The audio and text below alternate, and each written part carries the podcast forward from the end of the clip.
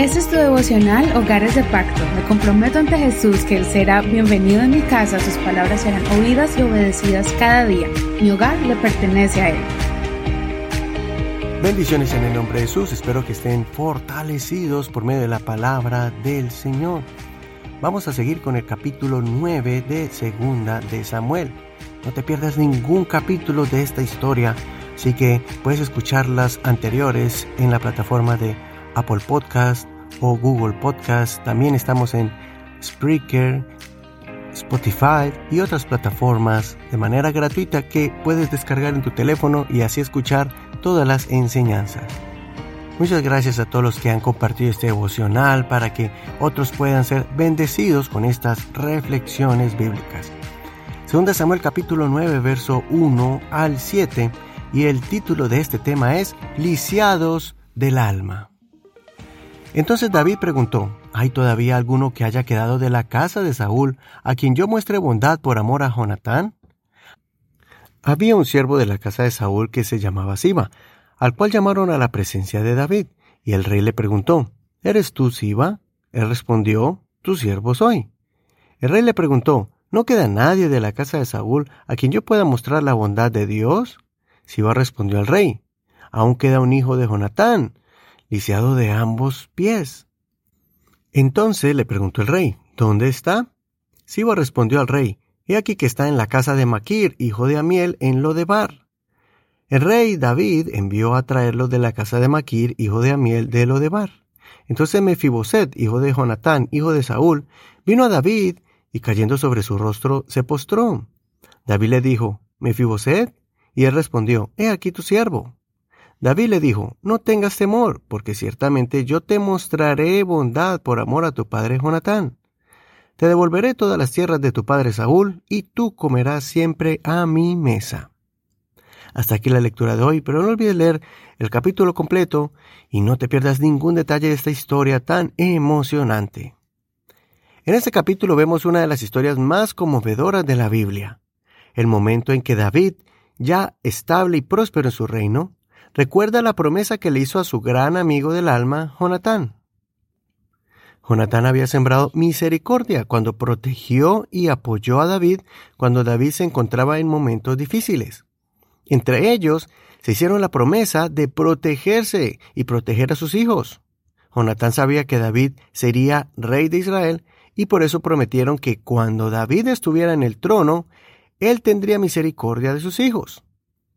David indagó y descubrió que sí existía un descendiente de Jonatán, su hijo Mefiboset, que era lisiado. David lo mandó a llamar, le restituye todas las tierras que pertenecieron a su familia, y todos los días de su vida Mefiboset comió en la mesa de la casa de David como un príncipe de la realeza. Aquí podemos ver la importancia de sembrar misericordia y bondad en la vida, pues esto no pasará desapercibido ante los ojos de Dios, y nuestros hijos serán los beneficiados de todo lo que sembremos, porque Dios es un Dios justo y recuerda todo lo que hayamos hecho en la tierra. Otra lección es ver que David simbolizó la imagen de nuestro Dios y Salvador Jesucristo. De la misma manera, Dios nos ha sacado del anonimato y, aunque éramos lisiados del alma, llenos de heridas causadas por abusos, maltratos y consecuencias de nuestras acciones pecaminosas, Dios se apiadó y nos dio de su amor, llamándonos a su presencia, cambiando nuestras vestiduras de inválidos y sentándonos a su mesa.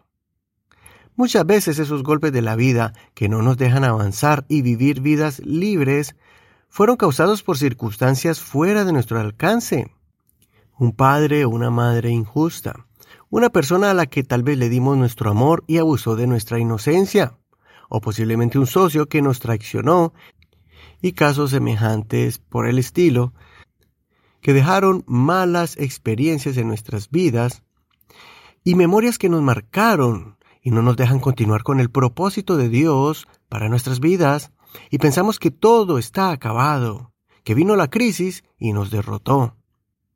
Hoy el Señor nos recuerda que Él nos sienta a su mesa, nos llama por nuestro nombre, nos reconoce y adopta como sus hijos restaura lo que hemos perdido y nos colma de favores y misericordias.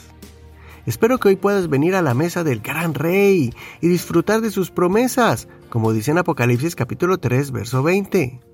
He aquí yo estoy a la puerta y llamo. Si alguno oye mi voz y abre la puerta, entraré a él y cenaré con él y él conmigo. Hasta aquí la reflexión del día de hoy. Soy Eduardo Rodríguez. Que el Señor sane tu alma y la de tu familia de cualquier cosa que no les deja avanzar y que todos disfruten de las bondades de Dios. Hasta aquí el devocional del día de hoy. Gracias por compartir este devocional. Gracias por escucharnos todos los días. Recuerda que puedes compartir este devocional por medio de Facebook. Búscanos allí como Hogares de Pacto Devocional. Ahí encontrarás las notas del programa y podrás escribirnos también una reseña de cómo este devocional ha sido bendición para tu vida. Si quieres recibir estas enseñanzas por WhatsApp, escríbenos al 562-551-2455. Bendiciones a todos ustedes los que nos escuchan, diferentes ciudades y países, en los Estados Unidos, en Canadá, también en diferentes países de Sudamérica y en Europa, en España e Italia. Bendiciones de Dios para ti. Hasta mañana. Este es un ministerio de la Iglesia Pentecostal y el Reino.